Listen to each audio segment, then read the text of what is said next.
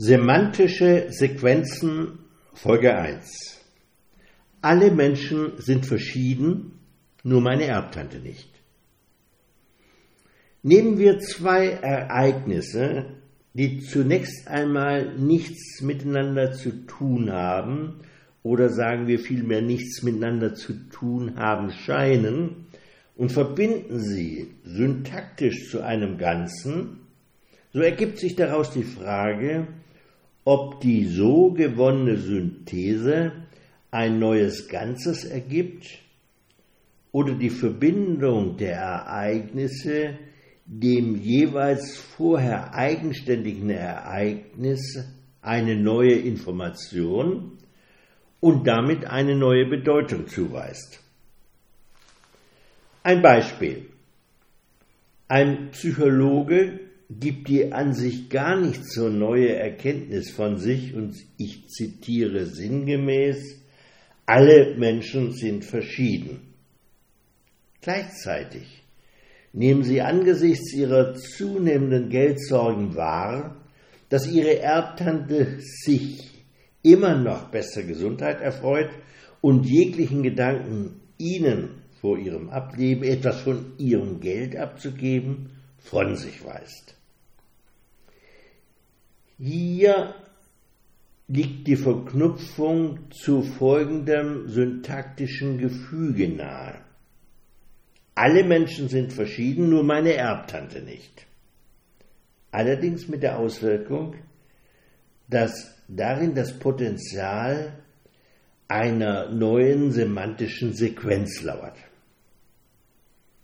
Hier werden allgemeine Erkenntnisse die man durchaus als Axiome verstehen kann, wie alle Menschen sind verschieden und die subjektive Betroffenheit ob ihrer individuellen Geldsorgen so miteinander verknüpft, dass das Wort verschieden nahezu zwangsläufig in unterschiedlicher Bedeutung erscheint.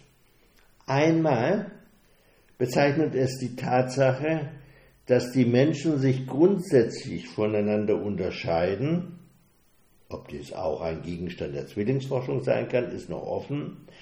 Andererseits bezeichnet es die Tatsache, dass jemand noch unter den Lebenden weilt. Ein Sinnzusammenhang wird allerdings dann erst evident, wenn man sich der vermuteten gemeinsamen Wurzel der unterschiedlichen Bedeutungen begrifflich nähert. Es ist das Scheiden. Einmal in dem Sinne, dass Menschen sich voneinander unterscheiden und zum anderen, dass Menschen aus dem Leben scheiden oder gerade nicht, wie es bei besagter Erbtante der Fall ist.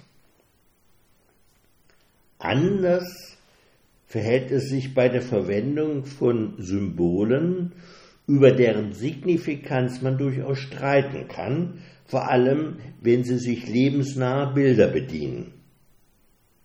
Auch hier wiederum ein Beispiel, das dann eine Nähe zum vorigen Fall hätte, wenn sich die Behauptung, die Erbtante wäre nicht verschieden, nicht mehr aufrechterhalten ließe dann liegt es nahe, auf den Alltagsspruch zurückzugreifen, das letzte Hemd hat keine Taschen.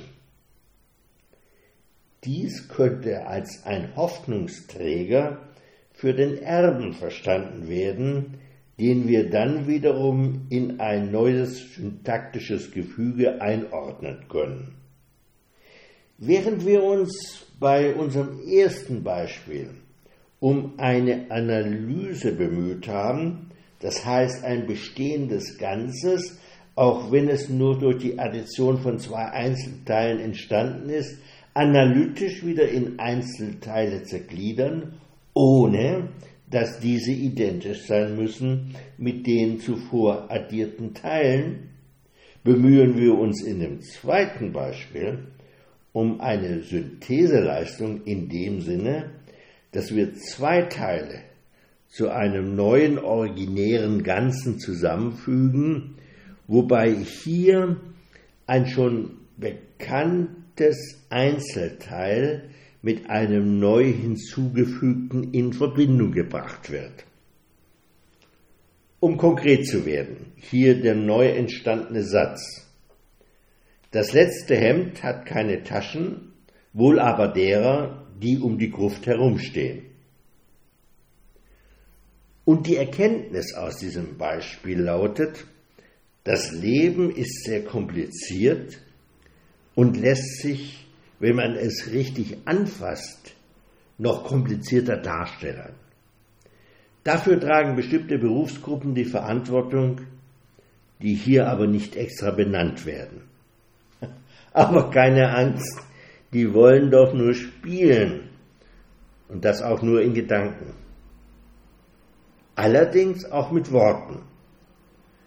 Und diese wiederum könnten dann doch wehtun.